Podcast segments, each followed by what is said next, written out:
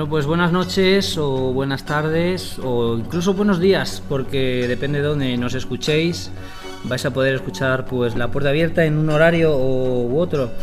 Hoy desde luego un programa un tanto especial ya que estamos eh, in situ en una investigación de campo en la cual pues bueno eh, os vamos a relatar un poco la mecánica o el método que hemos estado siguiendo hasta ahora y como os digo, bueno, estamos aquí en el sanatorio de Agramonte llevando una investigación de, bueno, principalmente TCI en busca de voces psicofónicas y de esa actividad paranormal. Sin duda algo interesante y algo que seguro os va a gustar a todos vosotros, los seguidores de la puerta abierta.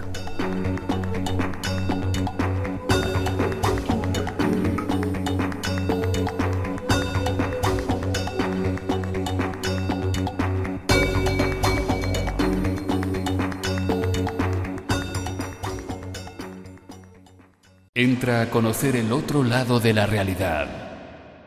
En Radio Sol FM comienza La Puerta Abierta con Copérnico García.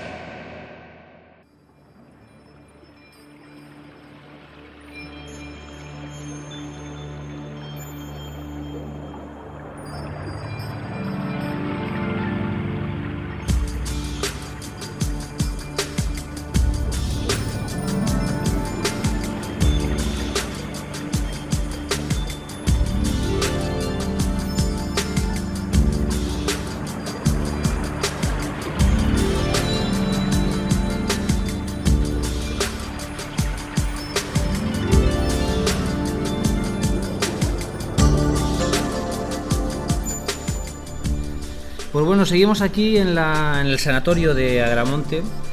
Aquí a, mi lado tengo a David Ruiz, que también en esta ocasión lo tenemos por aquí. David, saludos. Hola, ¿qué tal? Saludos a todos los oyentes. Una noche un tanto especial, ¿no? Noche especial, noche lluviosa, noche fría desde la Sierra del Moncayo. Bueno, noche lluviosa desde hace un rato. Desde hace un ratito. Porque desde luego lo que hemos tenido es mucho viento, mucho frío también. Pues como ya digo, desde aquí, desde la Sierra del Moncayo, en situ, in situ, desde el sanatorio de, Agramonte. Pues bueno, además una noche que se nos ha hecho muy llevadera gracias a un grupo que tenemos con nosotros, un grupo además muy conocido. Pues bien, contamos con la inestimable presencia de Joseba Borraca, de, Charo Lozano. Hola, muy buenas noches. Hola, ¿qué tal? Bueno, impresiones, las primeras impresiones de este lugar. David, te estás dejando también a tu tocayo. Bueno, a mi tocayo, a mi tocayo. A David Ruiz de fondo. David Ruiz. Ahí lo escuchamos de fondo. Y luego también eh, tenemos a Marife Delgado, que puede decir algo de fondo. Bueno, pues ahí tenemos el equipo un tanto repartido que espero que escuchéis. Y que, bueno, también tenemos aquí a, otro tocayo mío también. Al, maestro del grupo. Al maestro del grupo, ¿eh? Al, veterano, al veterano tenemos aquí con nosotros. Copérnico García Padre, que está por ahí, de algo por lo menos. No se ríe, por lo menos se oye. Pues bueno, eh, sanatorio de, de, Agramonte, yo creo que era visita ya obligada, porque después de esta ruta que habíamos hecho por todos los hospitales y lugares de allí de Levante, era preciso. Pues bueno, para nosotros, buenas noches, eh, Joseba, ¿qué tal? Muy buenas, pues aquí pasando frío, pero en compañía muy agradable. Bueno, mm, yo puedo decir que hoy no tanto frío como el otro día nosotros en Belchite, así que el sitio de verdad es que se está bastante, bastante bien. Eh, Charo, ¿qué tal? Muy bien, hola, buenas noches. Pasando oh, frío. pasando frío. Muy bien. Pues bueno, eh... Así más bien eh, podríamos decir buenas mañanas, ¿no? Sí, bueno, casi está amaneciendo, pero bueno, ¿no? Ahí escuchábamos de fondo a Copérnico Padre. Bueno, ahora mismo yo creo que son horas que mm, la verdad son, son indecibles. Son las 6 de la mañana.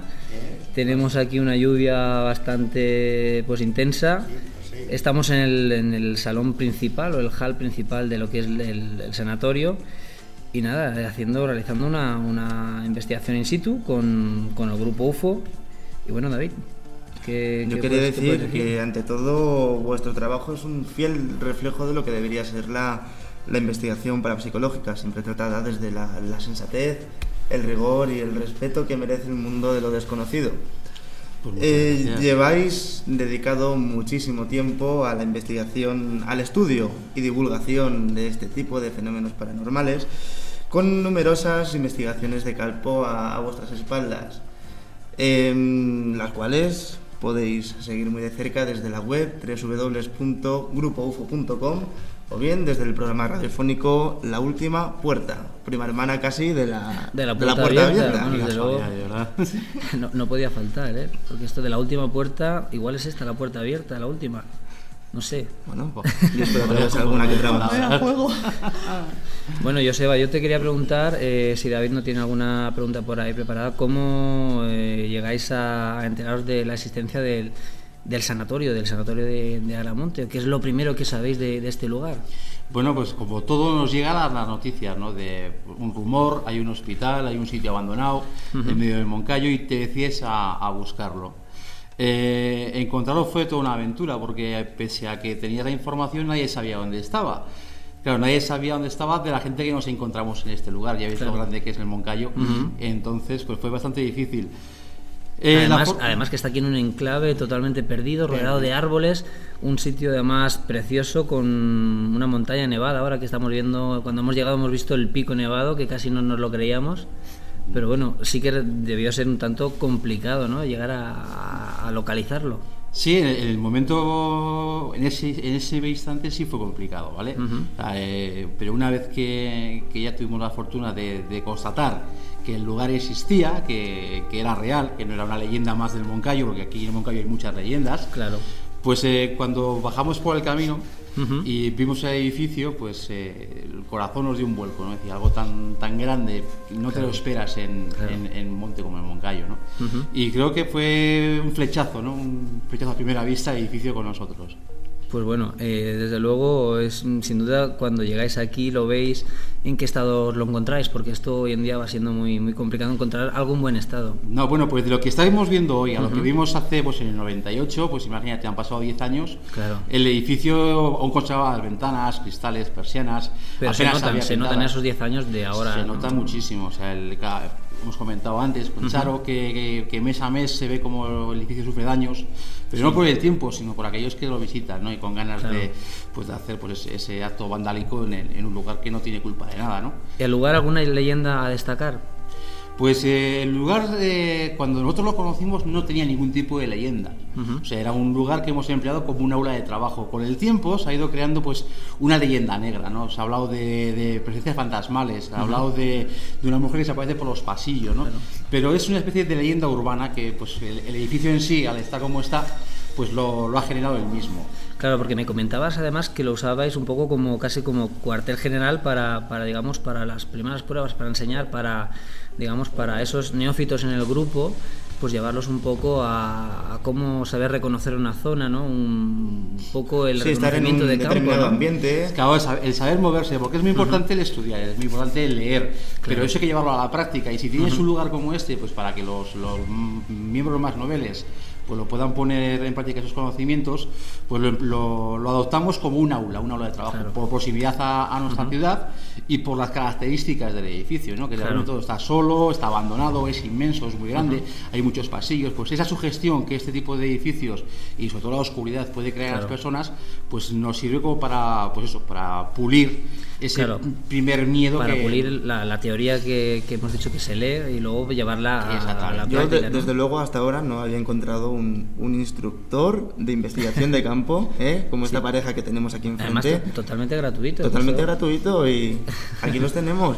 No pero me refiero a que es una gran iniciativa el hecho de de traer aquí a gente, de alguna forma instruirlos, saber que el mundo del misterio, el mundo de la investigación está muy lejos. Eh, de cualquier eh, historia así llena de algo macabro, algo oculto, algo hermético. Eh, lo bonito es sobre todo la, rigurosidad, ¿no? De traer a gente aquí para, para que aprendan a, digamos, a llevar un sistema. Para que aprendan a, controlar una serie de situaciones la sugestión, el, factor miedo, que es muy importante, y aprender a manejarse en un sitio como este, ¿no? Bueno, estamos hablando de, una, de un edificio de unas características pues bastante, bastante grande, porque si no me equivoco tiene creo que cuatro plantas. Joseba? El, edificio en sí tiene dos alturas. El, principal, o sea, donde estamos ahora. Tiene dos alturas, pero luego tienes cuatro edificaciones. Luego tiene lo que es el. Bueno, estamos aquí en la planta intermedia, ¿no? Sería. Este sería, digamos, que es, el, es la entrada principal, sería como el hall. Tendrías un sótano están las cocinas, una segunda planta y una tercera Mm, muy muy bajita de altura que es el, ático o sea pero no, es, habitable no es simplemente pues un sobretecho elevado que tiene el, edificio. Bueno el, sanatorio también muy conocido eh, sobre todo en televisión lo hemos visto no hace mucho tiempo. Además lo hemos notado aquí por las múltiples visitas que hemos tenido a, lo largo de la, de la, tarde, con lo cual pues eh, se demuestra que es un sitio muy conocido y que bueno por desgracia pues un poco o poco respetado no porque nos hemos encontrado bastante bastante destrozos en paredes y tal cosa que pues lamentablemente viene siendo muy habitual no sé tú eh, David si querías comentar algo no, yo quería decir que acerca del edificio no solo habéis hecho un gran trabajo de investigación de campo sino también una investigación exhaustiva a nivel histórico en relación con, con este sanatorio, ¿no es así? Con todos Además que tuvo bastantes problemas, ¿no? Porque, no sé, nos comentaba, no sé si, te, Charo, nos comentabas tú que, que estuvisteis investigando un poco la historia del, del, lugar y tal, y que, bueno, era un poco complicado porque no era ni muy viejo, ni tampoco al ser nuevo, bueno, había una cosa ahí un poco rara. Claro, ¿qué, ¿qué, nos puedes contar acerca de la, de la, historia de este sanatorio? Bueno, creo que más o menos ya la conoce todo el mundo, ¿no? Que fue un pequeño hotel de montaña, que es donde estamos ahora. El hall, este sería el hall del hotel. Y después fue un poquito más grande, se convirtió en un balneario. En, 1936 se paró la vida aquí. Existe la leyenda de que entró, entraron, violaron y mataron a toda la gente que había. Pero esto, claro, esto no se ha podido demostrar. No, no está documentado, no, hemos encontrado nada al respecto. Hemos encontrado en otros balnearios la misma leyenda. Y después en el 38 pues se adapta por una ley que saca Franco que todos los balnearios se adaptaron para preventorios de tuberculosos debido a los casos que había en la guerra. Funciona como preventorio desde agosto del 38 hasta septiembre del 78, 40 años. Después estuvo funcionando un bar durante unos años. Pero claro, es lo que comentábamos, no es demasiado viejo ni demasiado nuevo para encontrar documentación. Después hay un pequeño problema sobre la propiedad del edificio y nadie, nadie tiene documentación. El, suelo es del ayuntamiento de Tarazona, el edificio es de Ibercaja y unos por otros pues... Claro, bueno, esto yo creo que... También nuestro amigo Joseba intentó, se acercó hasta... Hasta el ayuntamiento de Tarazona. Yo creo que es el, punto de referencia, ¿no? O sea, porque es la ciudad más próxima al sanatorio, ya que el suelo es de ellos y todos los permisos que nos han concedido vienen desde el ayuntamiento, ¿no? Entonces tuvimos oportunidad de hablar con la Oficina de Turismo, tuvimos la oportunidad de hablar pues con la archivera y a través de secretaría, de archivos, pues nos fueron dando pues esa, esa documentación oral, porque no hay nada, no hay nada documentado del edificio pues nos fueron contando sus propias experiencias, eh, nos pusieron, bueno, fue Charo la que nos puso sobre la pista sobre la semana de Santa Ana y ellas fueron las que nos dieron, porque toda la información que tenemos del sanatorio fue pues a través de, estas de estas personas que trabajaron aquí. Pues eh, el trabajo de documentación pues fue es, lento, seguimos documentando, ya os he comentado que mes a mes pues surge una foto, surge un dato y vamos ampliando la carpeta pues con lo que va surgiendo. Bueno, pero desde luego lo que nos ha traído hasta el sanatorio de, Agramonte, lo que nos ha hecho recorrer eh, tantos kilómetros, yo creo que sin duda no es la propia historia de, del lugar o, bueno, saber qué es lo que pasó aquí antaño, sino más bien otro tema bien distinto.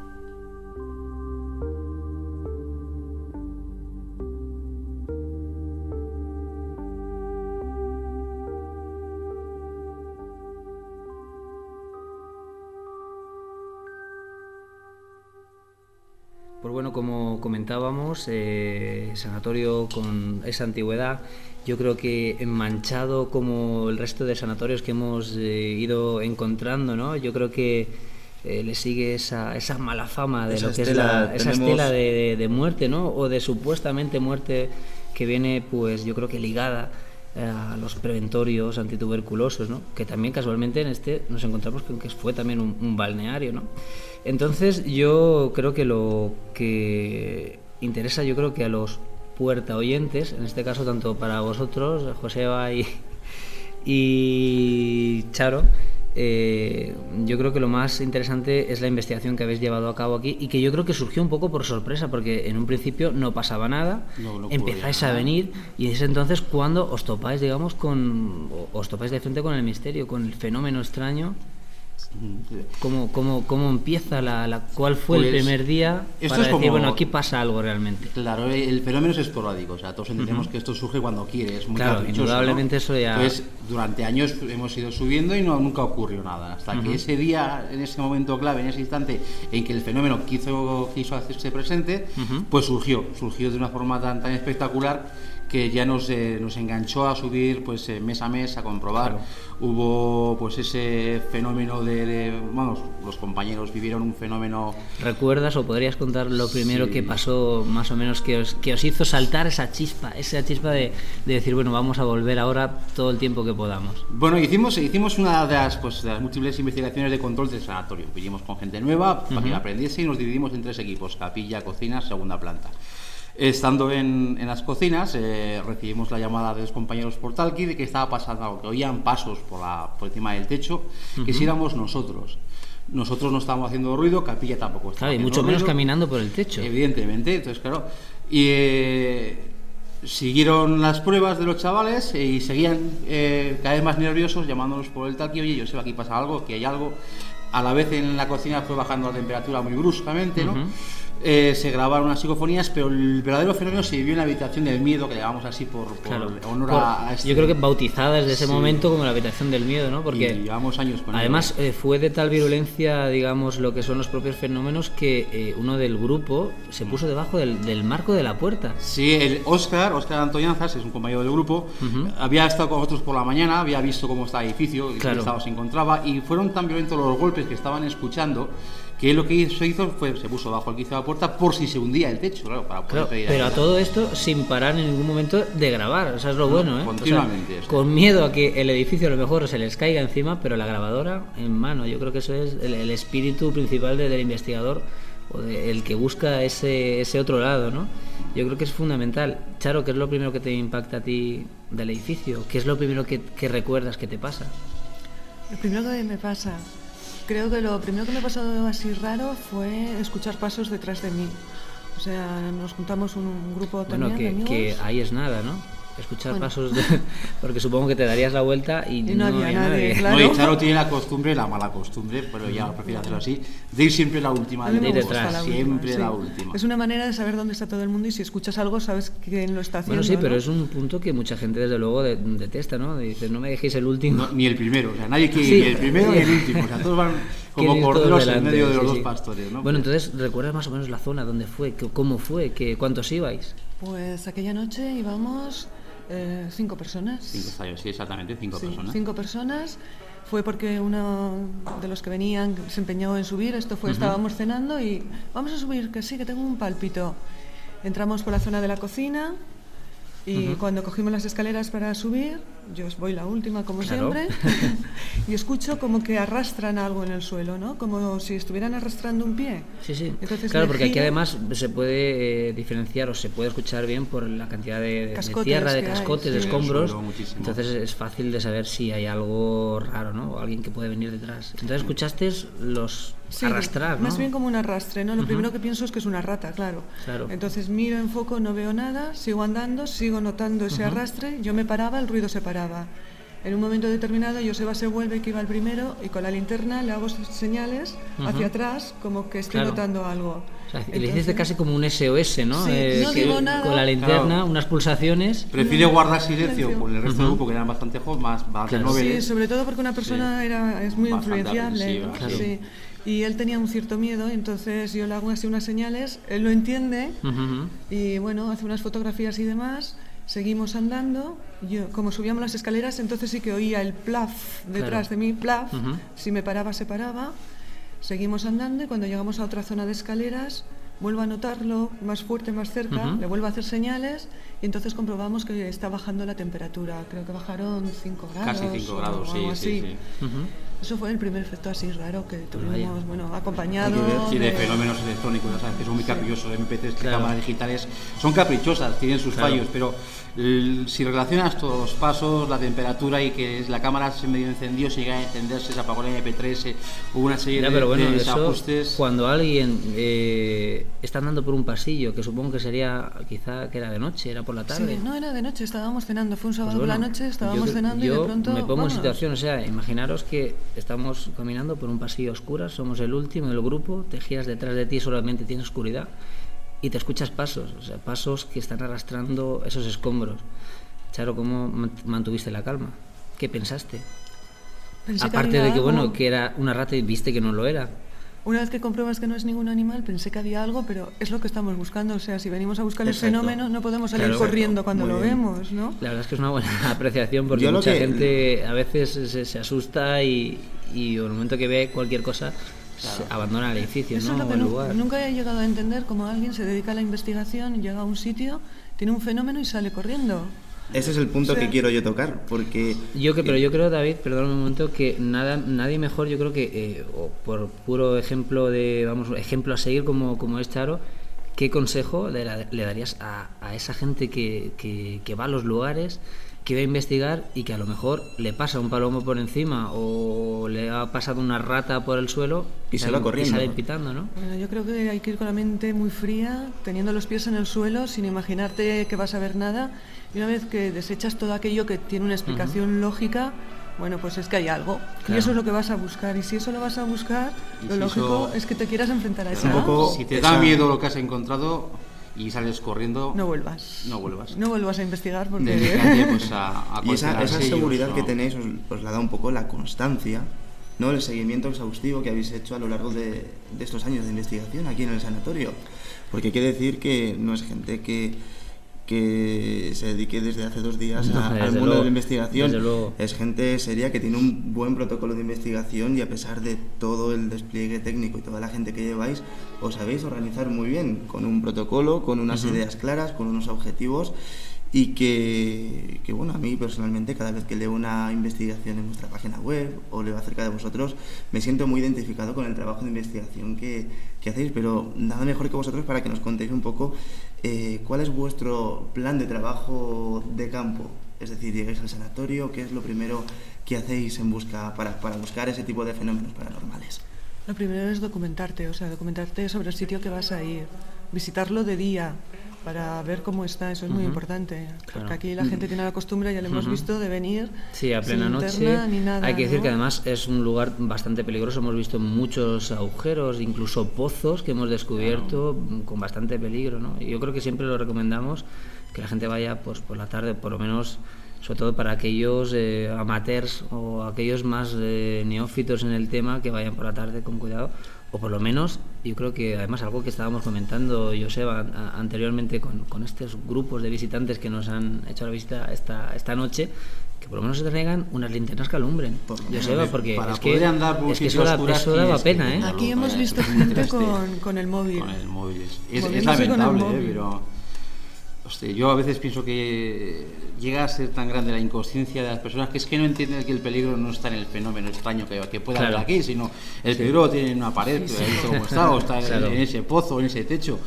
Y si no llevas una luz para ver por dónde andas, te vas abajo. Te puedes ir y vamos, desde luego, convertirte tú en lo que buscas. y se acabó la aventura, ahí se acaba la aventura de todos.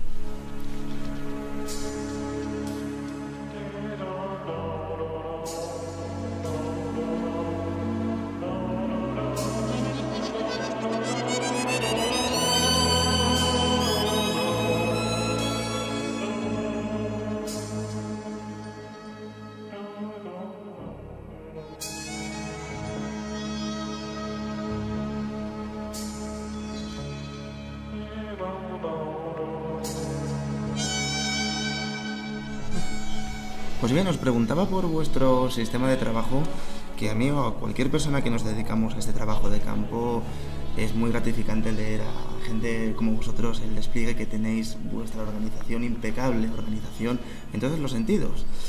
Bien, tenéis un trabajo de documentación histórica acerca del lugar, llegáis al sanatorio y lo primero que hacéis no es plantar una grabadora y poneros a grabar a tantas ya locas, ¿verdad? No, como comentaba, primero lo visitamos, vemos dónde puede estar el peligro, el mejor sitio para, para colocar el equipo, depende de la gente que vamos a venir. Bueno, dato importante, eh, permitirme solicitar el permiso. Eso, eso, es básico, o sea, cuando vas a visitar un lugar que es privado, porque esto es una propiedad privada, eh, lo más sencillo es mandar una carta, mandas un fax al ayuntamiento y pides la autorización. Te la van a conceder, le hemos pedido siempre y nos la han concedido. Yo creo que si se hacen las cosas bien, las cosas salen bien siempre, ¿no? Y es, básico, el, permiso para cualquier sitio que haya una puerta con un candado es, es necesario. Claro, es fundamental. Fundamental. Y bueno, entonces eh, después de tener el permiso, lo hemos visto por la tarde, venís a qué hora? ¿Por la noche? ¿Cenáis? ¿Luego venís? ¿Os juntáis? ¿Os organizáis? Hombre, la idea es, eh, la cenita es algo básico, ¿no? Porque la, cena, es que, claro, la cena, mucha gente piensa que cuando vamos de cena nos vamos a poner allá pues a, unas copas de vino, tal. Bueno, es un eh, dato además muy destacable, David. A mí es que me gusta mucho eh, estos hombres. La, me gusta mucho. llega a tal extremo de que eh, ni una sola copa de vino en una cena. Al, al, grupo que se tome una copa de vino ni nada de alcohol. Y lo veo lógico porque hay gente joven entre vosotros, de todo tipo de edades. Os comentaremos que en una ocasión vinieron una pareja. Sí, se marcharon a casita.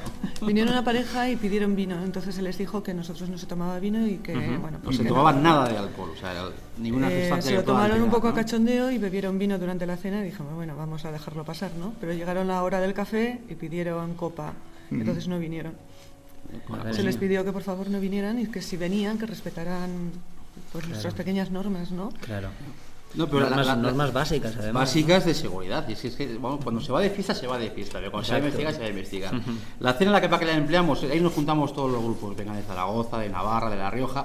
Y es, es una reunión. O sea, estás cenando, pues estás comentando los escenarios en los que vas a hacer las, las, eh, los estudios, los puntos de peligro, las modificaciones que ha habido en el edificio. Todo aquello que cuando llegas al sanatorio ya lo tienes aprendido, ¿no? O sea, que, bueno, tú vas a este, a este sitio, tú a este otro punto, a este escenario, y vamos a hacer esto, esto y esto. Entonces, la, la cena es, eh, es, básico por eso, o sea, primero porque es necesaria y, claro. y porque es una reunión. Y además, eh, eh, en este caso, os sirvió un poco para saber, yo creo, para, o sea, para el primer contacto con esa gente que viene nueva, como en este caso, que bueno, se les advirtió pues una serie de normas muy básicas y bueno, en este caso pues las incumplieron, ¿no? Y eso yo creo que sirve pues para conocer ciertos aspectos de, de los individuos o bueno, aquellas personas que se quieran iniciar en en vuestro grupo, ¿no? Es así, o sea, nosotros no, no somos ni los mejores ni los peores, pero queremos que la gente que se dedica a esto, pues cuando lo haga, cuando venga a investigar, cuando venga a estudiar a un sitio, pues venga a eso, o sea, no, se, no venga de fiesta, pues o tienes una discoteca, tienes un pub, tienes cualquier sitio, menos un, un lugar de esto. ¿no? Hay que diferenciar, hay, que ser muy serios en lo que es la investigación y lo que es... Nosotros lo pasamos muy bien, o sea, venimos a divertirnos, nos gusta, es una afición, pero dentro de esa afición hay que ser serios y rigurosos. ¿Por qué? Porque si te tomas a cachondeo y recibes algún tipo de registro, si no tienes esa objetividad y ese rigor, no te sirve para nada, ¿no? O sea, has venido, has puesto, has sostenido algo que realmente, pues mañana cuando te haga falta compararlo con otros registros, pues no lo vas a poder cotejar porque no tiene un valor por, ese rigor que no has tenido. No, claro, eso es luego además es una lástima porque estamos hablando de un fenómeno muy fugaz, como es el fenómeno paranormal, que además hoy estamos viendo aquí eh, in situ que no, no es llegar y, grabar y obtener psicofonía, sino que lleva su tiempo, que tienes que pasar frío y la verdad es que quizá puedas estropear una noche por, por esa, ese mal hacer las cosas, pues es una, una lástima. Entonces, bueno, a partir de la cena os juntáis, os organizáis y ya venís para acá. ¿Cómo, cómo prosigue la, la situación? Bueno, pues hacemos una pequeña reunión en, en la entrada, se recuerda todas las normas de seguridad, se recuerdan todos los puntos, todo lo que se ha hecho en la cena se vuelve a recordar aquí. Se dividen los, los, grupos, cada jefe de equipo. Eh, ¿De cuántos soléis hacer los grupos? ¿O qué, qué, recomiendas que sean los grupos? ¿De cuántos miembros? Nosotros solemos trabajar mínimo con cuatro personas, o sea, cuatro personas, pero lo que siempre decimos es que eh, para que un, grupo se forme, mínimo dos personas, evidentemente. Claro. O sea, nadie puede estar solo en un lugar de estos. Pero y todo, eh, esos, esas, en esas dos personas, alguien mínimo con un walkie, ¿no? Para estar con un walkie y todos, vamos, eh, son algo básico que son linternas, comunicadores, chalecos, todo ese material para poder. A eso quiere llegar al, tema de los chalecos. los famosos chalecos que a mucha gente le puede parecer una tontería pero tiene un punto de vista práctico muy importante. Bueno, chalecos que yo recuerdo que habrán visto, por ejemplo, en el conocido programa Cuarto Milenio, en esta en la investigación de, este lugar. Yo digo para que aquellos que a lo mejor todavía no se han centrado un poco cuál es el grupo, pues bueno, yo creo que ya se sabe. Y además también tuvisteis una intervención con el buscador. El buscador de Tesca. Sí, aquella fue una aventura. Aquella noche tuvimos, sin embargo, fenómenos paranormales. O sea, pensábamos que no iba a pasar nada y fue una noche muy movida. Sí, ¿Recordáis los, los del buscador que, decían? Porque esto suele chocar mucho a la gente que viene a grabar eh, desde de una televisión y cuando se encuentran realmente con el fenómeno, que el fenómeno existe, mm. la verdad es que les choca bastante, ¿no? Me imagino que les chocaría bastante. Me sorprende que haya gente que, que haga esto, ¿no? Dice, pero ¿cómo tenéis el valor para venir aquí y hacer esto, ¿no? Y, si no pasa nada, pues si no pasa nada, a casa. Y cuando pasa y no salís corriendo, no. Vamos a buscar. Porque decía, era Javi, ¿no? Que esto otro. Javier, sí. Decía, ha sido curioso y yo lo que he visto, dice, se ha oído el grito yo habría salido corriendo hacia el lado contrario, pero Charo se ha lanzado hacia el grito, o sea, ha ido a buscar lo que estaba pasando, ¿no? Y tras todo lo demás. Bueno, bueno, aquí nos, está, nos, está, comentando que hubo un grito. Escuchasteis un grito, pero vamos, eh, a oído abierto, ¿no? Lo que podríamos decir. Sí, bueno, la cosa empezó aquí en este cuarto que estamos. Ahora mismo donde estamos aquí grabando. Estábamos, pues estaba David, estaba otro compañero Carlos y estaba yo. David subió arriba a buscar una, una cámara de vídeo porque mi cámara misteriosamente no funcionaba, habíamos cargado por la tarde y no funcionaba. es algo muy común aquí. Sí, sí. Además hoy nos hemos dado cuenta con una cámara, pero bueno. Comprobamos, comprobamos Carlos y yo que había una temperatura, o sea, una diferencia de temperatura entre su medidor y el mío, bastante exagerado estando los dos juntos, ¿no? En ese momento oímos caer agua por la tubería y nos pareció muy raro. Pensamos que desde arriba alguien podía haber golpeado y se podía ser el ruido.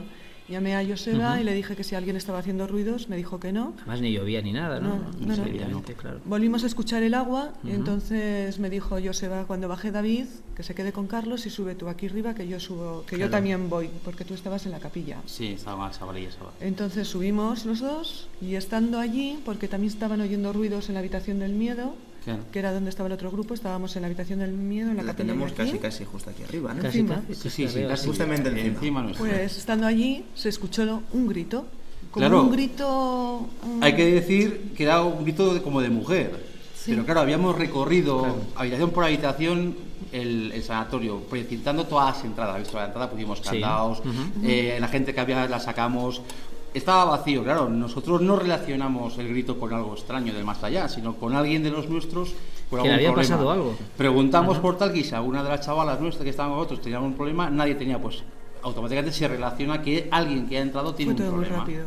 Claro. Entonces, claro, fue en cuestión de, nada, en, tres segundos llegan las comunicaciones, sales corriendo, buscas el grito, se montó el revuelo, pero claro, buscando algo natural. O sea, algo que... y a todo esto, el cámara del buscador detrás de ti.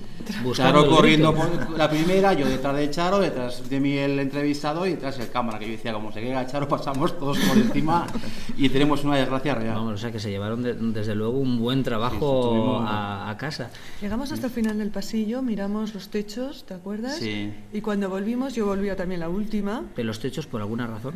Sí, porque, o sea, miramos todas las habitaciones en el pasillo y nos quedaba la parte de arriba. ah, bueno, claro. Por si acaso. intentar buscar a, pues, a, lo que podía claro, claro, lo que, podía haber sido. Estaba muy mal porque entre, entre yo, que era la que menos pesaba, y me tuve que salir porque. Está muy mal, ¿no? el suelo, claro. Pero volviendo yo la última, iban todos delante, se cerró una puerta detrás de mí. Bueno, es, que yo creo que Charo le gusta ir detrás porque pasan las cosas raras cuando va detrás. La, lo, va recogiendo. es increíble. Pero bueno, eh, y David, volviendo a los chalecos que tanto te gustan a ti, porque nos habíamos quedado. Bueno, en el punto práctico de, punto práctico del chaleco, que la gente puede pensar. Sí que, En, la, en la comida me estaba comentando Joseba un detalle. Yo no había caído en ese detalle. es que cuando hay una foto de grupo, por ejemplo, eh, y nadie tiene chaleco mm. y sale lo que parece una silueta, una sombra por detrás, no sabemos si es la gente del grupo, si es alguno que iba entre nosotros y más cuando vais tanta gente. ¿O qué es lo que pasa? No se puede distinguir muy bien en el estudio de la fotografía. Bueno, pero me imagino que eso no será la, finalidad principal, ¿no? No, no, es, a, esa, conclusión hemos ido llegando después de tener pues varias fotografías que no hemos podido identificar, ¿no? El, el, uso del chaleco se, se hizo por seguridad. Hoy vamos con chambergos de colores, o sea, vosotros lleváis chaquetones oscuros. Si cualquiera de los miembros del grupo, porque hay que entender que venimos bastantes personas, eh, tiene un problema, se queda en un agujero, se queda atrapado en algún lado, y cuando estamos buscando con las linternas, el barrido que haces es muy rápido, sí. igual el, al llevar un chaquetón oscuro no aprecias a esa persona. Sí, el reflectante, claro. Claro, en cuanto llevas un chaleco, que es un, chaleco reflectante cualquiera, en cuanto una linterna roce ese chaleco, lo vas a ver. claro, te va a resaltar, ¿no? Entonces siempre, eso es una cosa. Luego tenemos algo muy gracioso, que es esto, he visto que ha venido mucha gente. Claro. Aquí viene mucho gracioso, ¿no? Entonces decíamos nosotros siempre, pues un poquito de broma, ¿no? La expresión de que Aquí viene mucho gracioso. Sí, sí, no, viene, viene mucho gracioso, ¿no? Entonces decíamos, bueno... Mucha buena persona, ¿no? Exactamente, sí. Entonces, habéis visto que tiene un montón de puertas y tal. Pues sí. vas andando y dice, si le sale algún gracioso haciendo el tonto y no lleva un chaleco, métele un guantazo primero y luego pregunta qué quería. Ah, bueno, vale. ¿Me entiendes? Entonces, ya, ya, ya, siempre el mundo con el chalequito bien puesto por, por seguridad. Bueno, sin duda, eh, David, esto habrá que hacerse unos chalecos. Habrá que hacerse unos chalecos. Pero de otro color, ¿no? para, no ser, para no ser iguales.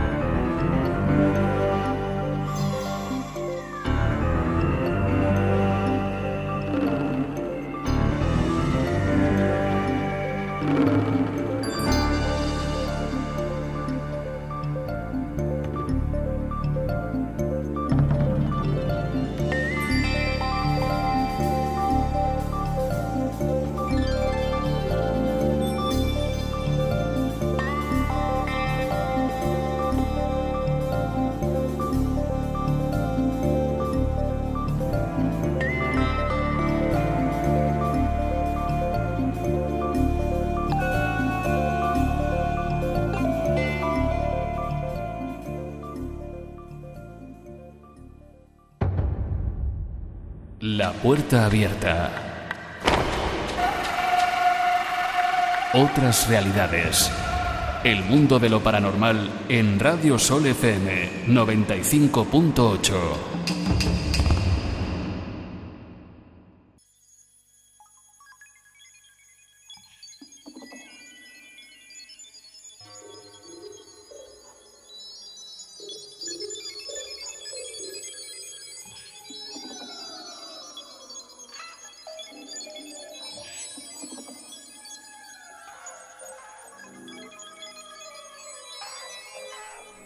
Pues bueno, aquí seguimos en el sanatorio de Agramonte con un frío que pela porque la verdad es que estamos pasando una noche, bueno, no tampoco vamos a decir de las peores que hemos pasado, pero sin duda seguimos en la investigación de campo. Hay que recordar que estamos eh, aquí en una de las salas de, de, este sanatorio, de este ya creo que mítico sanatorio, en el cual tenemos desplegado todo el equipo de grabación, tenemos puestos los detectores de movimiento, tenemos los detectores electromagnéticos, así que en cualquier momento hay que recordar que bueno, podríamos escuchar algún sensor dispararse o que ocurriera cualquier cosa.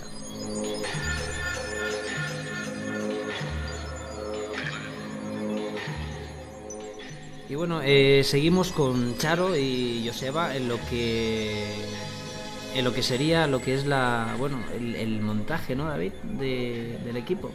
Sí, el, montaje. Yo bueno ya habéis visto más o menos cómo funcionamos nosotros, así a grandes rasgos. Quería saber si más o menos seguís el mismo protocolo este de llegar, instalamos el campamento, lo que podríamos llamar campamento base que tenemos aquí a nuestra derecha, sacamos los aparatos, los montamos y cómo empieza toda, toda esa organización. ¿Seguís nuestro protocolo o hacéis bien las cosas? no, intentamos hacer bien las cosas. ¿eh? yo, creo, yo creo que todo aquello que se dedica a, pues a, pues ese tema, ¿no? crear lugares, lo que es el estudio de campo, pues los protocolos son muy parecidos. Hemos podido hablar con compañeros, aquí igual con vosotros, y comparar protocolos y son, pues, a grandes rasgos son, vamos, similares, ¿no?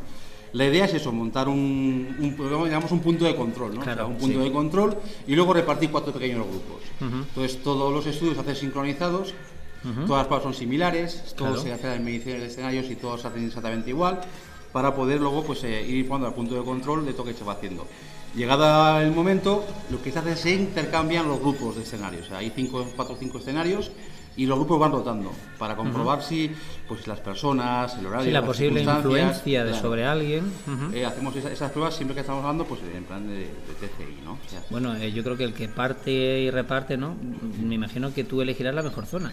Yo siempre, o Charo, nos llevamos siempre la, la peor parte, ¿no? O sea, O sea, nos, este gusta, caso- nos, nos gusta movernos mucho, los compañeros que tenemos son estupendos Ujú. y, y gracias a ellos pues tenemos esa libertad, ¿no? De poder decir, nos vamos aquí, vamos allá, estamos con esto, estamos con aquellos y, y gracias pues a- al resto de compañeros pues tenemos pues esa pequeña, vamos a llamar, privilegio, ¿no? Claro.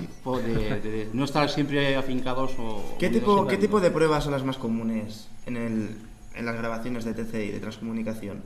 Eh, aquí hemos hecho una serie de pruebas, tanto de portadora con ruido blanco, eh, de portadora con una serie de luces, eh, incluso lo que podremos llamar una sesión telepática. Más o menos, eh, ¿cuál es vuestro, vuestro sistema de trabajo? Es muy similar al vuestro, o sea, hacemos un protocolo, tenemos un protocolo de preguntas, las realizamos todos a la vez, nos sincronizamos, dejamos un tiempo entre pregunta y pregunta para que lo que sea conteste. Y también utilizamos ruido blanco, luz Portadoras negra, experimentales, portadoras. ¿eh? Lo que hacemos también después al final es reunirnos todos y hacer las pruebas todos juntos haciendo una rueda de preguntas, Ujú. una rueda diciendo a lo mejor fechas, datos que puede ser interesante con el lugar, incluso Palabras al azar, o sea, no tiene ningún tipo de relación con, con el lugar. ¿Y cuál es el, el método que os ha dado mejores resultados? Hasta ahora yo creo que no podíamos decirnos uno, o sea, realmente las inclusiones que hemos obtenido han sido durante las pruebas que hemos hecho grabaciones, sin portadora, o sea, hay que decir que las mejores inclusiones parafónicas no se han empleado portadoras, han surgido sobre la línea portadora de voz nuestro, sobre el ruedo del arrastre del motor, ya que se han grabado en, en aparatos de que se el arrastre del motor, ¿no? Analógico, entonces. Exactamente. En digital hemos sido también ¿Preferéis bastante... el método analógico entonces? Hombre, es, es, es más cómodo el digital. Hay Sí. situaciones en que pues el traer un grabador de bobina pues Claro. es pesado, es muy, muy, muy molesto, ¿no? Pero creo que, que la cinta siempre viene con nosotros, pero la mayoría de equipos es minidisc, grabadora, portátil. Claro. A la hora de trabajar es más cómodo porque no tienes que pasar toda la cinta de audio, ¿no? Bueno, David es un enamorado también de la cinta. Yo, Este hombre, este hombre no hay quien También David. mi grabadora de cinta. Sí, También antes lo estaba, David lo es estaba un comentando con mi, con mi tocayo David Ruiz, eh, que la grabadora de cinta para nosotros tiene que ser algo primordial, que siempre tiene que estar Y ahí. Marifé siempre graba en cinta. Ven aquí, hombre, ven, ven, Acércate. cuéntanos, David. No seas tímido, Acércate.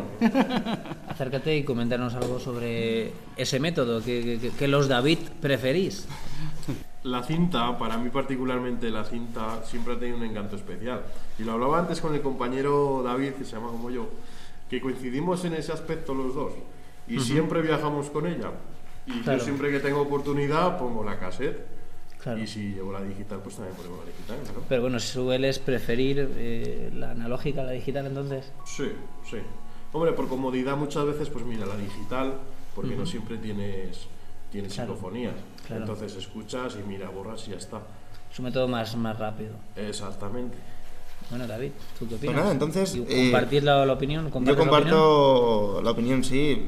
Ya por forma de estadística siempre he tenido mejores resultados con la grabadora de cinta que con la grabadora digital. Sabemos que la digi- lo digital es mucho más práctico, pero bueno, a nivel de resultados, si hacemos un estudio comparativo, lo puedo hacer mejor con una Claro. grabadora de cinta.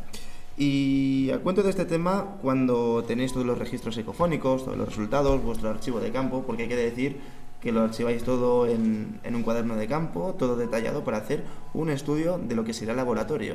Que la, la investigación no se acaba aquí, es a lo mejor la parte más, más bonita, ¿no? La más llamativa. La más llamativa, la que nos gusta a todos, pero luego viene un trabajo de laboratorio De horas, eh, de horas, de y horas horas, y horas, ¿eh? de pasar grabaciones, filtrarlas, analizarlas, ver fotografías, comprobar vídeos.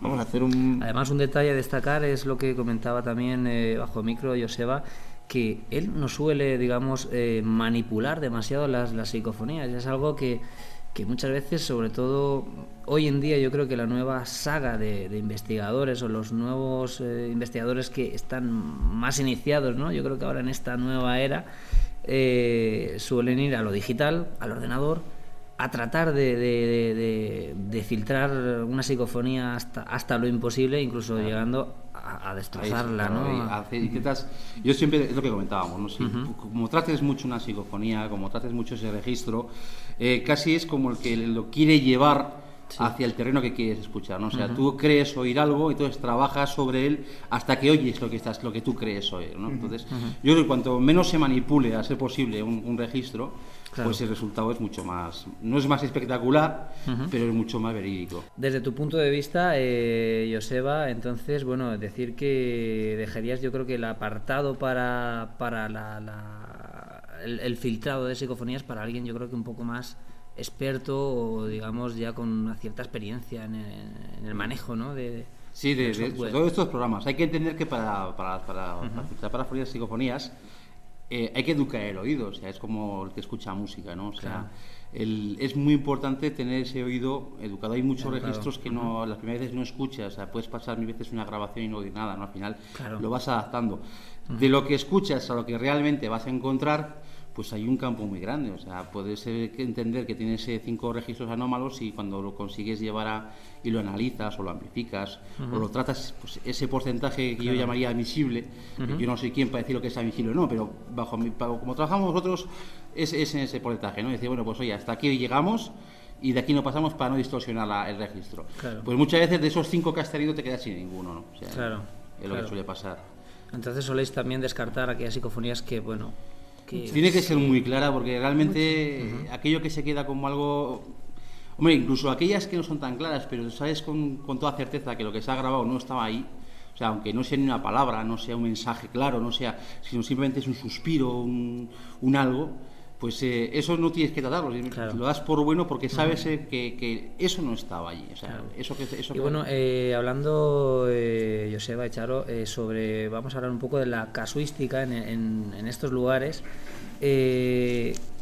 a grandes rasgos, ¿cuántas veces habéis venido por aquí? ¿Cuántas veces habéis venido aquí al, al, sanatorio? Bueno, pues desde el 98, imagínate. Pues vamos. O sea, vamos, vamos a hacer. Vamos una vez por semana o varias veces. permíteme interrumpirte porque acabamos de escuchar, no yo, algo. Sí, ¿Alguien ha dicho algo? ¿Alguien ha dicho algo así como. Estamos aquí en directo. Hola. ¿Seguro? En forma de susurro. Maricé, ¿tú no has dicho nada? Es que yo pensaba que era Maricé, he oído por cascos una voz femenina. Yo he oído hola. Sí. Hola, como algo susurrante, así. Sí, y además que hemos coincidido los dos. Y yo no llevo cascos, compañeros. Y te has oído también. yo, es que, yo es que me callo digo, pues igual alguna, alguna inclusión de los compañeros que están ahí Bueno, pues, pues qué bueno, ¿no? bueno, pues Intentaremos luego rescatarlo. Aquí, aquí lo tenemos a ver. Si lo hemos oído o, bueno, o ha sido aquí y no se ha grabado. ¿Quién sabe? Un oyente de la puerta, un espontáneo. No sé.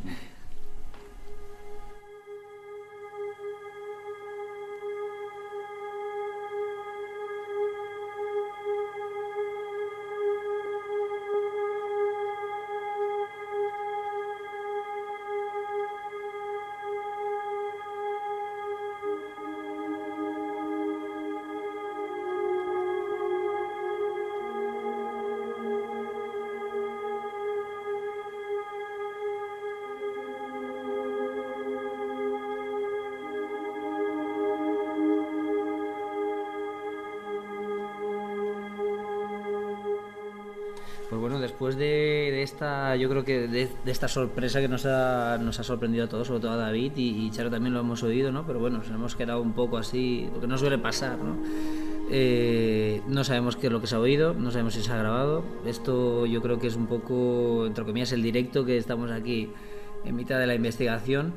Y yo creo que eh, quería retomar el tema de, bueno, que lleváis eh, tantos años viniendo aquí al sanatorio eh, ¿Con qué, bueno, o en qué manera o cuáles son los días en que habéis grabado, digamos, eh, lo que es más asiduo a grabarse psicofonías? ¿Tenéis algún tipo de... O sea, en días... ¿Alguna estadística? Eh, habéis hecho un estudio comparativo, pero teniendo en cuenta horas, lugar, gente... Hemos comparado con compañeros como de Gaipo, de, Asturias, que también han estado en sanatorios y tal. Y... Me parece que todos llegamos a la misma conclusión, que hay unas horas en que el fenómeno parece que se manifiesta más esporádicamente. Tampoco es una ley, o sea... Pero bueno, también habría que recordar también que que de ningún modo eh, muchos días de bueno muchos días que venís aquí no pasa nada no me imagino La mayoría. Es la infinita mayoría. Te vienes y te vas como has venido, ¿no? Pero cuando. podríamos sacar una media de cada cinco de cada diez No te, podría, no te días? podría decir, pero no creo que yo no, yo no diría uno de 10, o sea, yo diría 0,5 de 10, o sea, uno, o sea, uno de 20, porque uno de 20 es que hay que entender que, que el fenómeno es caprichoso, o sea, Claro. cuando se no, lo produce, digo por, produce, ¿no? eh, sobre todo por muchos oyentes que, bueno, que seguramente eh, estén, pues, y tengan esa- esas ganas de salir a, a cualquier sitio, ¿no? Incluso a cualquier ruina, a cualquier lugar, ya, ya sea, pues, un preventorio como este, que no todo el mundo tiene acceso, no todo el mundo eh, tiene acceso a estar a un sitio, digamos, un- pues, un tanto privilegiado para la experimentación y que, sobre todo, que tengan paciencia, ¿no? Eso, eso es importantísimo, la paciencia. Algo que comentamos es que tal vez se vende el fenómeno como que vas a un sitio y se va a producir Claro, algo. por eso quería puntualizar el tema de que hay que llegar, hay que disfrutar quizá de- del momento de la propia investigación, no siempre de obtener el resultado. Es que es así, o sea, el resultado ese pues surge cuando, cuando Porque además le forma apetece. parte así, de la, de la investigación el no tener también resultados. Claro. Es algo que es dentro de, de esa investigación. Eh, y hablando también de material, hablando de, de obtenciones, ¿cuál es la psicofonía para vosotros más interesante que, que habéis obtenido aquí o que Aquí en, en sí, aquí en- Moncayo. en Moncayo, hablando del Moncayo, sí. Pues yo creo que la de Ángela, ¿no? Siempre decimos una cosa, cuando un compañero empieza a- y se mete en el mundillo de TCE, a transcomunicación, no graba psicofonía simplemente, ¿no? O sea, eh, básicamente la grabadora y la cinta, que para creerse una grabación tiene que obtener una. Y la más importante, o sea, la que más te llama es la primera que obtienes Claro. Y la segunda es cuando obtienes la de un niño o una niña. Nosotros aquí hemos tenido pues eh, varias de mujeres y, y la de una niña que, que gritaba Ángela. Una niña. Yo creo que de las que se han podido grabar aquí en, el- en el sanatorio por parte nuestra ha sido la de la de Ángela. Sé que el compañero David ha tenido otras inclusiones que también creo que ha sido más importante que las nuestras, pero yo destacaría la de Ángela. Una voz de una niña. Una niña que gritaba Ángela.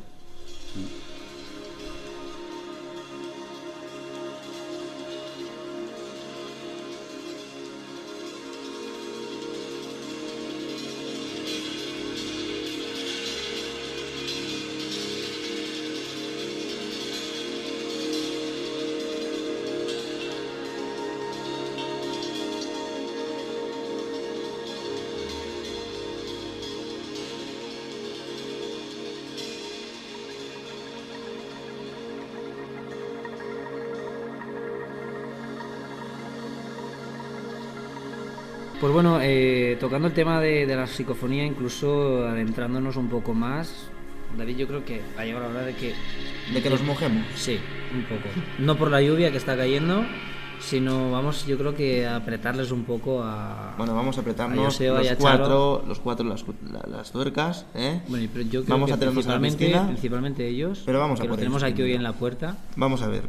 Sí que tenemos una consecución de fenómenos paranormales. Ujú. Tenemos a lo mejor eh, una saca llena de psicofonías, eh, pero a lo mejor eso no es lo más importante. Buscamos una causa. ¿Qué es lo que causa este tipo de fenómenos? ¿Qué es lo que causa este ¿Qué tipo de pensáis, psicofonías? claro? Esos pasos que escuchabas por arriba, ese arrastrar de escombros que iban detrás tuya, Charo. ¿Qué No es lo que tengo produce? ni idea, o sea, no tengo ni idea. Y contra más años llevo en esto, menos idea tengo, lo confieso. Pero tú cuántos años llevas investigando, Charo? No A ver, si, si hacemos, eh, nos remontamos allá. mm, soy muy vieja ya. Bueno, que va, Ah, pero básicamente. Pero casi 20 desde los años. 18 o algo así, o sea, y me caen los 40 dentro de nada. No, pues ya Hay que llevas- decir que no los aparenta, ¿eh? No, no, Hay que decir que sin no los duda que no, vamos. Igual, igual Pero- que, que Joseba no parece que tenga casi 70. No, no, me- me- gracias al gimnasio que hago todos los días y la natación. El misterio rejuvenece, yo- pero más que nada el frío que, que pasamos en estos, en Eso estos conserva, lugares. ¿no? te hace que el rictus de la cara, ¿no? Joseba, tú, bueno, tú que si habías terminado, No, eh, sí, Charo. Os quería comentar que no sé si os pasará a vosotros, pero cuanto más tiempo llevas en este mundillo, más dudas tienes, Sí, bueno, eh, más se, preguntas se te, te haces se te y abren menos más respuesta preguntas, tienes. Claro, ¿no? sí. Yo cuando empecé, pues lo lógico había leído, pues a los que hemos leído todo el mundo, ¿no? Tenía las ideas muy claras, pues sí, las psicofonías son los muertos. Bueno, no es sé que hay gente que empieza cada vez- diciendo, las psicofonías son de verdad. Y claro, y ahí ya es lo peor, porque cuando obtienes la primera psicofonía, yo creo que ya se te abre un abanico de posibilidades, un abanico de, de- de nuevas preguntas. Yo nuevas creo que la, la idea que más se ha barajado en, en este tema es el efecto impregnación. Mm. Hay lo que se llama impregnación, pero hablando con Copérnico hace un par de días, pero ¿impregnación de qué? ¿Qué se impregna? ¿Las paredes, los suelos, el ambiente? ¿Eh? El problema es cuando te responden, porque una teoría dice que esto se queda impregnado, ¿no? Lo que estamos hablando en estos momentos se queda aquí. Sobre todo en lugares donde ha habido sufrimiento, tragedia, en muerte. Bueno, ¿y qué pasa cuando en casa pones la grabadora y te contesta? Pero que a lo, mejor los registros que tenemos en casa no son tantos como los que tenemos aquí. ¿No os ha pasado eso? Tenemos investigadores que no salen del laboratorio y tienen muchísima psicofonía.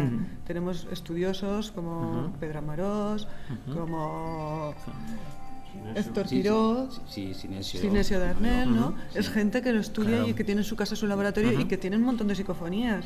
Oye, yo puedo, hacer una pregunta ahora que es a, a relación del tema de que estabais preguntando. Yo no quiero pinchar nada, pero vamos.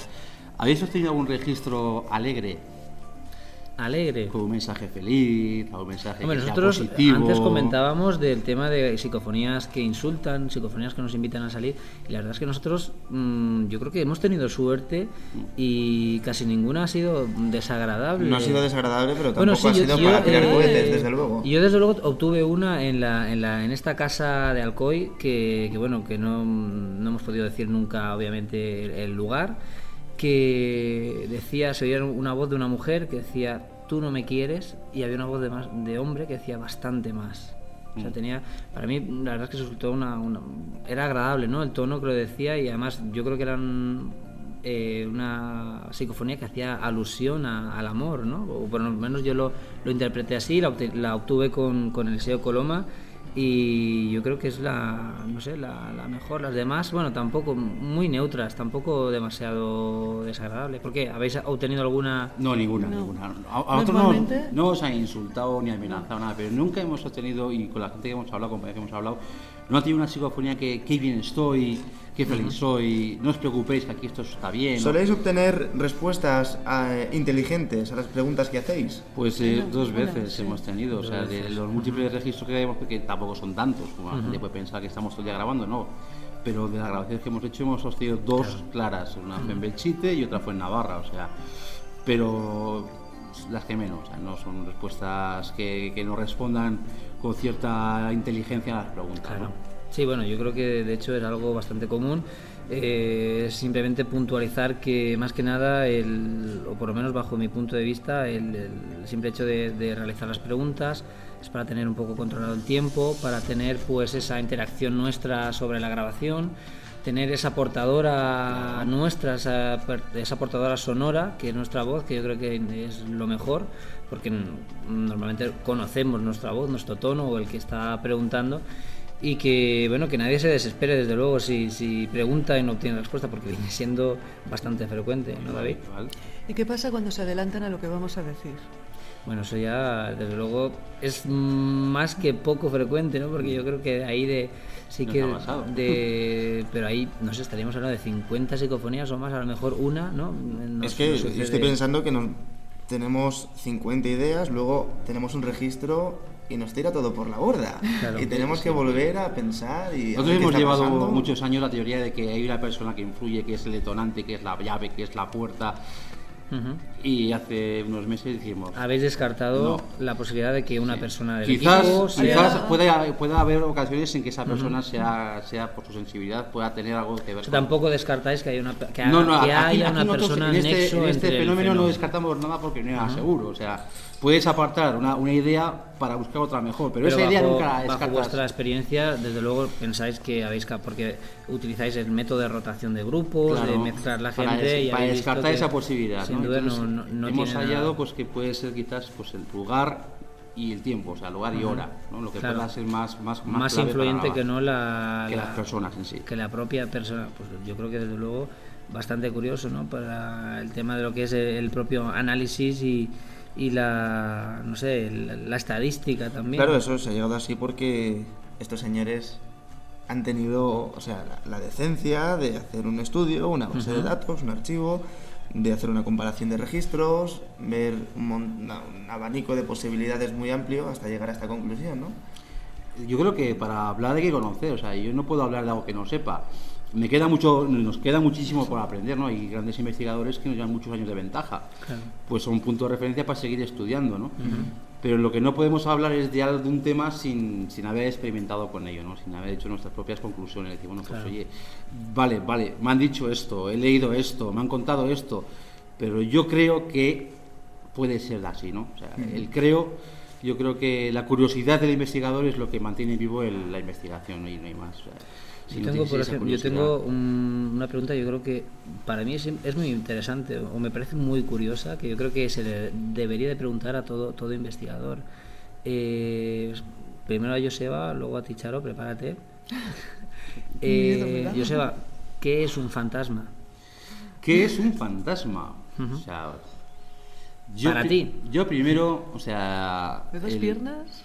Sí, no, no, eso es típico. No, fantasmas hay mucho, de dos piernas, no sé qué.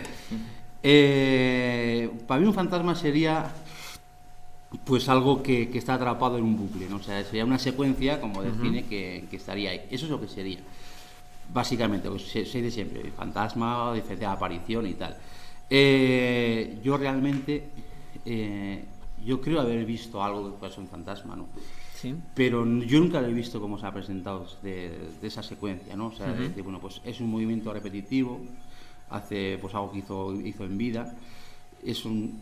O sea, eh, Para ti, eh, piensas, bajo tu punto de vista, que, bueno, es algo que no tiene una interacción inteligente con el medio. Sí, sí, no, es totalmente ajeno a. Es una película que se repite. Aquí estaríamos ahora mismo y si aquí habría un fantasma, eh, ni siquiera se fijaría en nosotros, ¿no? O sea, él Pasaría. Eh, claro, haría su secuencia. Pues claro, es que es muy romántico pensar, ¿no? Que está condenado a hacer toda eternidad. Bueno, pero sabemos que eh, bajo el punto de vista de, múltiples de múltiples testimonios sí que parece ser que hay fantasmas que tienen bueno una cierta interacción con los demás pero bueno tu punto de vista es que desde luego lo que es el fantasma eh, o, espíritu como mucha gente pues dice se, aparece un espíritu se aparece un fantasma es algo un bucle que no interviene con nosotros.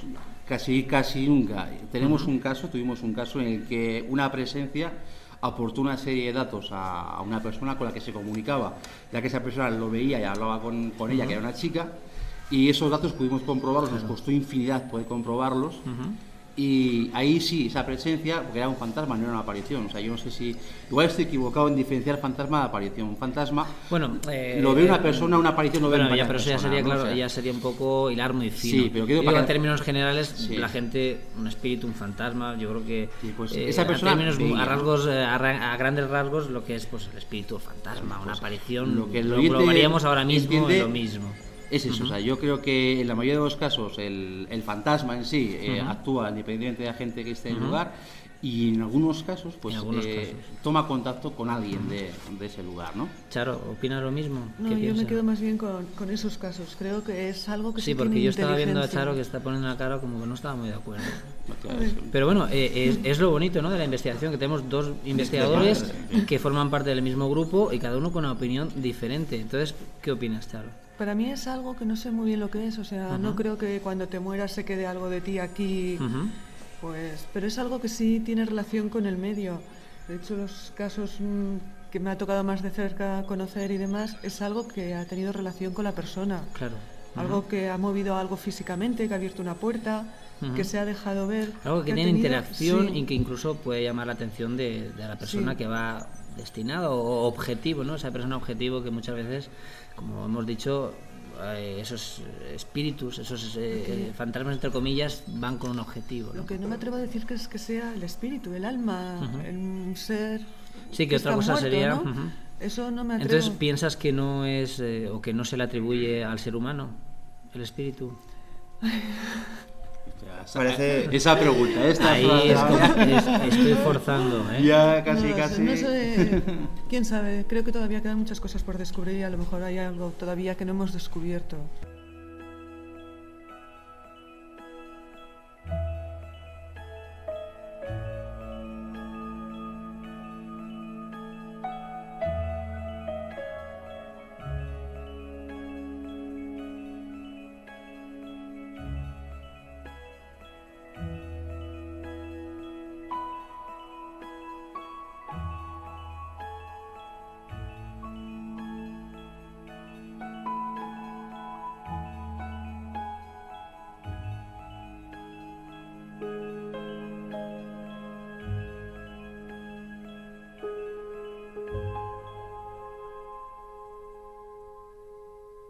Pues bueno, eh, David, parece que se nos ha hecho de día.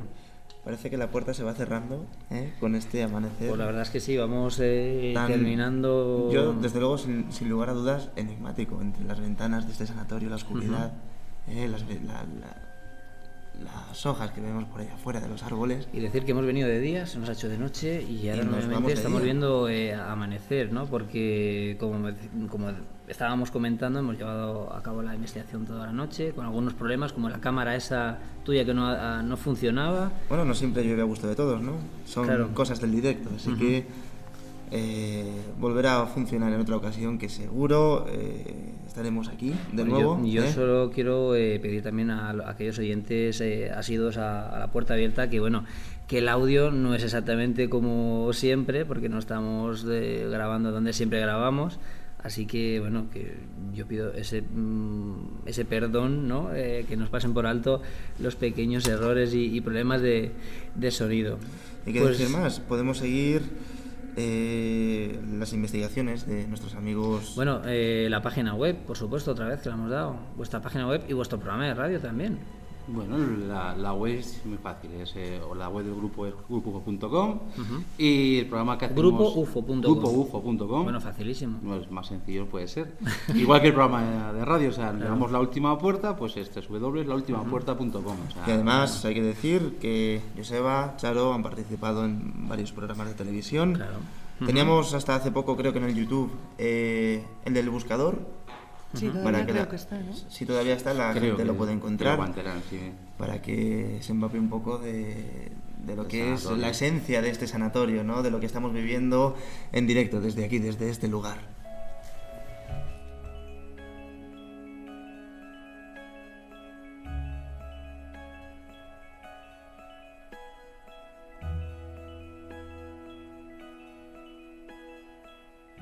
Pues bueno, eh, últimas eh, recomendaciones, eh, Joseba Echaro, que para la gente que quiera iniciarse, dónde deben de ir o bueno, algunas precauciones que ya hemos, bueno, ya hemos hablado antes de que tengan mucho cuidado, de que vayan de día. Yo algún lugar resumiría todas en no, yo lugares cada cual tiene por ese punto al que Va por gusto, más cerca o le parece mejor. Una recomendación para todos aquellos que quieren empezar a hacer pues esas pequeñas salidas es que usen el mismo sentido común que usan para cruzar la calle, que lo usen en un edificio abandonado o haciendo investigación. Porque es lo que decimos siempre, ¿verdad? Si vamos 10, volvemos 10. O sea, no merece la pena pues, eh, tener un accidente por, por, algo que es una afición, ¿no? Así que sentido común, prudencia y sobre todo, pues eso, objetividad y ética. Bueno, Charo, lo mismo, ¿te unirías? ¿Añadirías, ¿Añadirías algo? La seguridad, que vayan con la mente muy, muy clara, que no se imaginen nada porque el miedo puede hacer que tengan un Sobre todo estar con la mente muy fría, no beber alcohol. Joseba. Yo aconsejo que cuanto menos eh, se nuble el conocimiento, pues que con cualquier sustancia, claro. Pues, Ni eh, siquiera fumamos mientras hacemos la investigación. Bueno, bueno, increíble, porque luego salen esas fotos extrañas. Claro, sale esa, esa neblina en las fotos que no sabes si es algo extraño o es el humo de cigarrillo. Así que, pues eso, que, pues, que, viva el misterio, que, que, no se lo contemos. Que, si nos hemos llevado algo esta noche ha sido un par de buenos amigos. Eh, bueno, de David, de. Joder. Sí, sí, un montón de gente que tenemos aquí. Un montón de gente repartida por aquí. Sin duda, una, una noche yo creo que inolvidable para repetir, que sin duda yo creo que lo haremos nuevamente, ya sea aquí o en cualquier otro lugar, ¿no?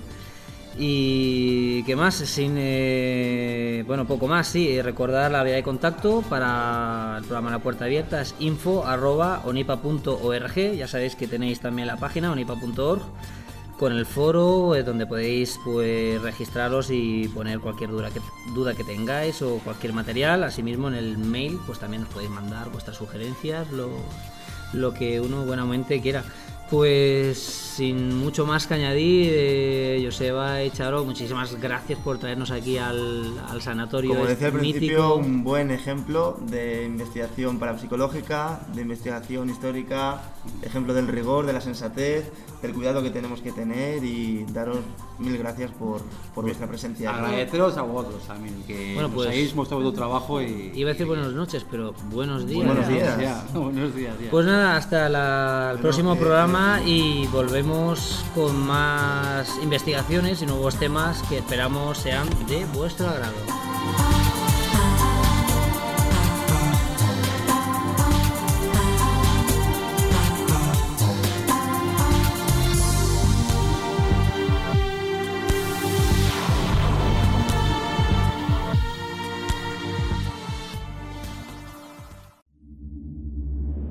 Hasta aquí, la puerta abierta. Pero todavía quedan muchos interrogantes. Te esperamos en un próximo programa en Sol FM 95.8.